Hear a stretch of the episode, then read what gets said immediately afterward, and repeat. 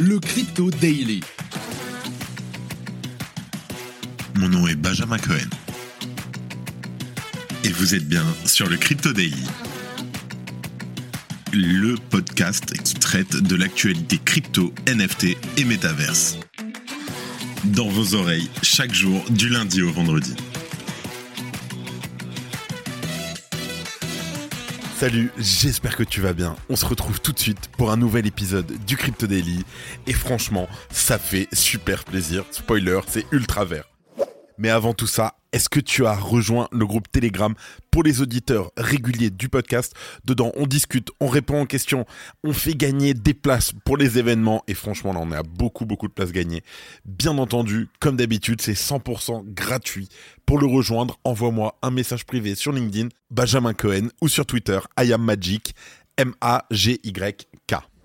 Pour commencer, on parle d'après les graves difficultés de la Silvergate Bank, la crise de liquidité mortelle de la Silicon Valley Bank. Voilà que c'est la Signature Bank qui se fait couper l'herbe sous le pied par les régulateurs. La bourse crypto-friendly est fermée d'autorité pour éviter tout risque systémique. Est-ce un acte de guerre anti-crypto? On t'explique. En deuxième news, on parle de Binance qui projetterait de racheter des médias spécialisés dans les cryptos. C'est ce qui semble ressortir des négociations qui auraient lieu pour racheter le média américain Coindesk. On zoome sur les nouvelles ambitions de la tentaculaire entreprise. Et pour finir, ça y est, l'idylle NFT est terminée et Meta essaye et n'y arrive pas. La firme de Mark Zuckerberg semble désormais à son tour dépassée par la technologie. Le Web3 serait-il devenu vieux et has-been? Après un saut plus ou moins raté dans le métaverse, voici que l'entreprise annule aussi les NFT sur Instagram. Mais avant tout ça, et comme d'habitude, le coin du marché. Here comes the money. Here we go. On enregistre cet épisode, nous sommes le 14 mars 2023 et il est 14h. Quelle journée, quelle journée, on enchaîne deux journées, c'est dingue, c'est dingue, j'adore, j'adore. C'est magnifique. Le Bitcoin qui vient en direct de passer les 26 000 dollars là, là, au moment où j'enregistre tout de suite en hausse de 18% en 24 heures. C'est incroyable. L'Ether plus 11% à 1750 dollars. Le BNB plus 7%. Le XRP plus 6%. Le Cardano plus 9%. Le Polygon plus 11%. Et le Dogecoin plus 10%. C'est magnifique, c'est vert, c'est... Ah, ça fait plaisir. Mais attention. Mais ça fait plaisir quand même. Allez, pour fêter ça, Simon, remets-nous la musique. Here comes the money. Here we go. Alors, on se trouve dans un remake de Minority Report, la signature bank qui a été fermée préventivement. C'est du jamais vu. Je sais pas comment font les régulateurs pour savoir que ça va tomber avant que ça tombe. Est-ce qu'ils ont des précogs, comme dans le film avec Tom Cruise? En tout cas, ils ont manifestement choisi de suivre l'adage mieux vaut prévenir que guérir au sujet de la signature bank. Dans un communiqué paru dimanche, la réserve fédérale américaine, la Fed, annonce ainsi que la signature bank a été fermée sa culpabilité, elle risque de provoquer un risque systémique. La banque ne l'avait donc bien sûr pas encore provoqué, mais a quand même été arrêtée. Si les déposants sont sauvés d'un risque dont on ne sait même pas s'il aura lieu, les actionnaires de la Signature Bank sont eux bel et bien ruinés. Tous les déposants de Signature Bank seront indemnisés. Les actionnaires et certains détenteurs de créances non garanties ne seront pas protégés. Les dirigeants ont également été démis de leurs fonctions. Alors la question qui reste, c'est pourquoi? Pourquoi c'est la Signature Bank qui confirme plutôt que les nombreuses autres banques qui ont vu un bank run vendredi dernier suite à l'écroulement de la Silicon Valley Bank? Eh bien, comme par hasard, il se trouve que cette banque était particulièrement proche du secteur de Bitcoin et des crypto-monnaies. Un petit hasard.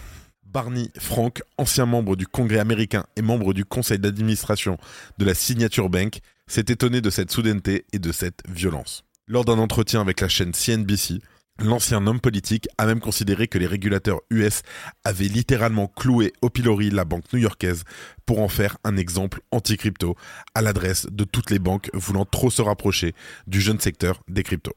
En effet, dimanche, l'exode des dépôts s'était ralenti. Les dirigeants de la Signature Bank pensaient avoir stabilisé la situation. Et c'est curieusement ce moment précis que les régulateurs ont choisi pour sommairement démettre de leurs fonctions ses dirigeants et décider que la banque sera fermée et saisie d'office. Cela sans aucune raison objective d'après Barney Frank. Nous n'avions aucune indication de problème jusqu'à ce que, nous ayons une ruée sur les dépôts. à la fin du vendredi 10 mars qui était purement dû à une contagion de la SVB. Je pense qu'une partie de ce qui s'est passé est due au fait que les régulateurs voulaient envoyer un message anti-crypto très fort. Nous avons été donnés en exemple alors qu'il n'y avait pas d'insolvabilité basée sur les fondamentaux.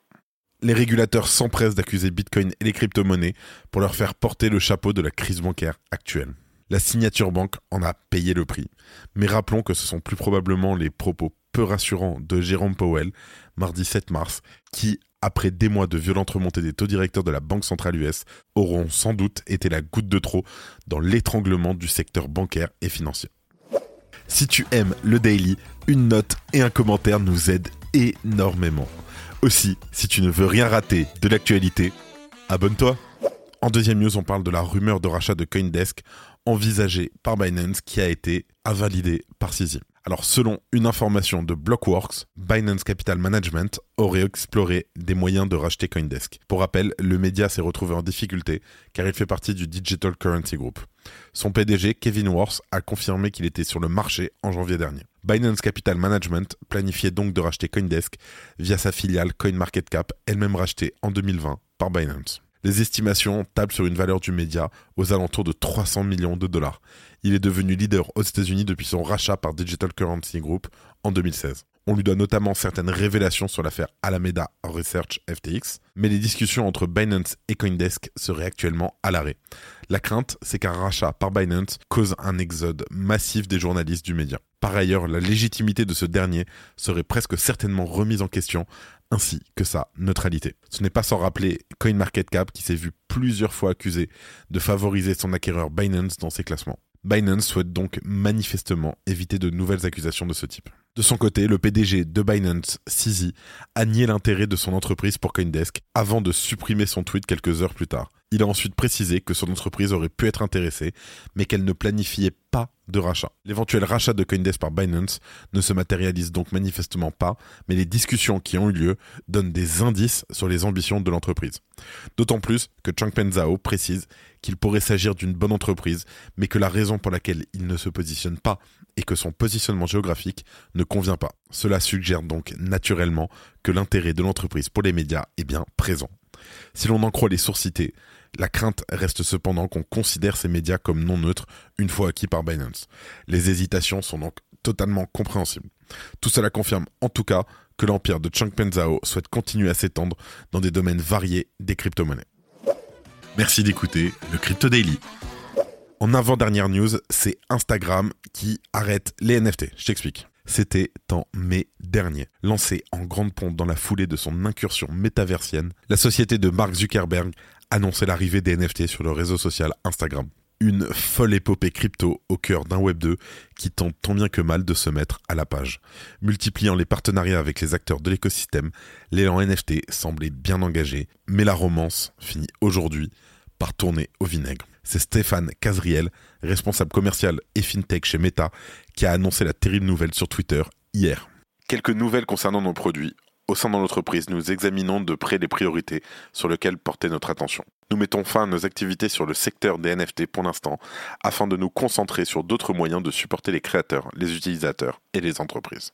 Stéphane Casriel prend le temps de remercier l'ensemble des partenaires qui ont accompagné les équipes de Meta dans ce projet NFT. Néanmoins, il ajoute que la société continuerait à supporter les créateurs qui choisiraient de rester sur la plateforme. Mais visiblement, Meta a d'autres priorités.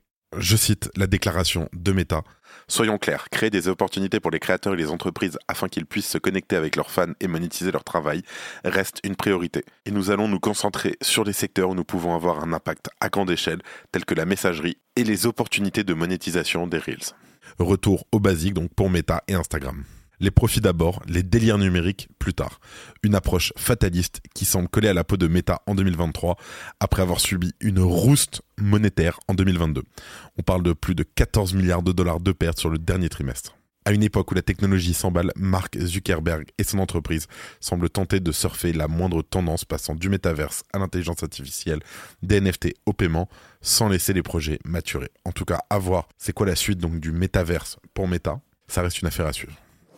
Exceptionnellement, aujourd'hui, on va avoir une petite quatrième news. On va discuter d'un salon qui commence à Paris ce jeudi. C'est Virtuality et nous recevons aujourd'hui Olivier Godest, fondateur et directeur général de Virtuality. Olivier, comment ça va? Ça va très bien, toi, Benjamin? Super, merci d'être là. Alors, on va parler de Virtuality. Est-ce que tu peux déjà m'expliquer très rapidement qu'est-ce que Virtuality? Alors le Virtuality Web 3 Summit pour être précis, parce que Virtuality c'est notre nom historique, mais voilà, on, a mis euh, Web 3 Summit pour bien expliquer justement de, quoi parle le salon. C'est un salon sur quatre grandes thématiques, Euh, donc tout ce qui va être autour des thèmes de la blockchain, autour de- un petit peu de l'intelligence artificielle, autour des métaverses, monde virtuel, et puis la XR, donc euh, tout ce qui est réalité virtuelle et augmentée. Le but c'est de présenter aux professionnels, puisque donc c'est un salon B2B, euh, quel sera le web de demain et de venir rencontrer dès aujourd'hui les acteurs qui sont en train de travailler justement sur ces solutions. Combien de personnes vous attendez? Alors si on se base sur les chiffres de l'année dernière, on avait une moyenne autour de 1500 personnes par jour.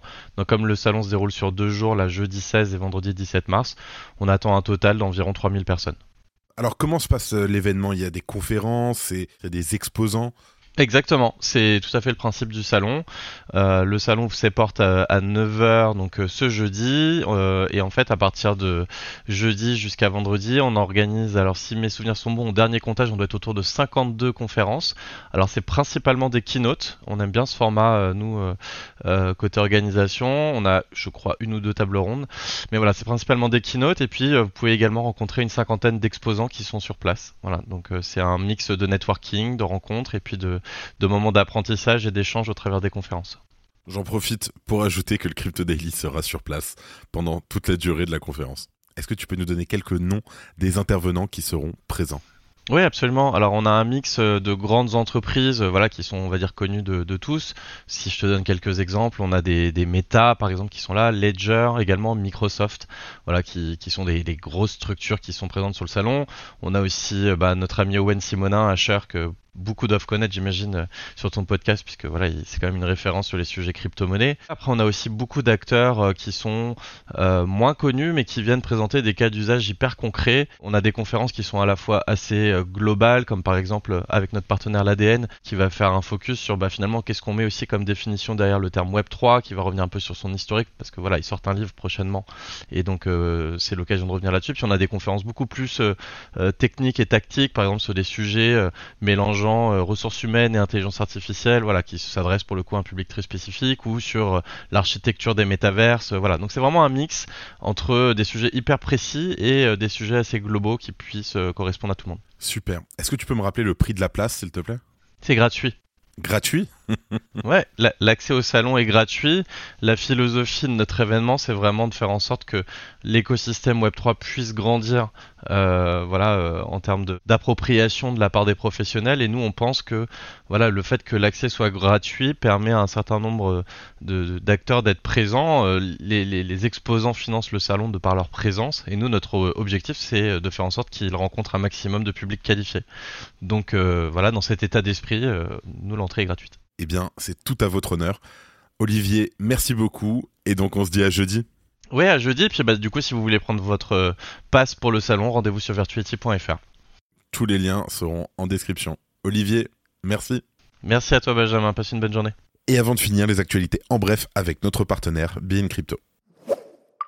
Bitcoin a franchi la barre des 26 000 dollars pour la première fois depuis plusieurs mois, les investisseurs étant encouragés par l'intervention des régulateurs américains pour soutenir les dépôts de la Silicon Valley Bank et de la Signature Bank, en espérant que le quasi-effondrement du secteur bancaire inciterait la Réserve fédérale à réduire sa politique monétaire. Le DOJ mène une enquête sur l'effondrement mystérieux du stablecoin UST qui a eu un impact désastreux sur l'écosystème Terra, entraînant une perte stupéfiante de 40 milliards de dollars en mai dernier. Le FBI et le procureur de New York ont interrogé d'anciens employés de Terraform Labs lors des dernières semaines afin d'obtenir des réponses. Le responsable marketing de Meria a annoncé que l'entreprise avait ajouté Apple Pay et Google Pay comme option de paiement. Selon lui, cela permettra à leurs clients de bénéficier d'une expérience de paiement plus rapide, plus sécurisée et plus pratique. Il a également ajouté que cette décision témoigne de l'engagement de Meria pour l'innovation technologique et sa capacité à répondre aux besoins en constante évolution de sa clientèle. C'est la fin de ce résumé de l'actualité du jour sur le Crypto Daily. Évidemment, pensez à vous abonner pour ne pas rater le suivant, quelle que soit d'ailleurs l'application que vous utilisez pour m'écouter. Rendez-vous aussi sur Twitter et LinkedIn pour d'autres contenus d'actualité exclusifs. Je crois que j'ai tout dit, faites attention à vous, et moi je vous dis à demain. C'était Benjamin pour le Crypto Daily. Merci et à très vite.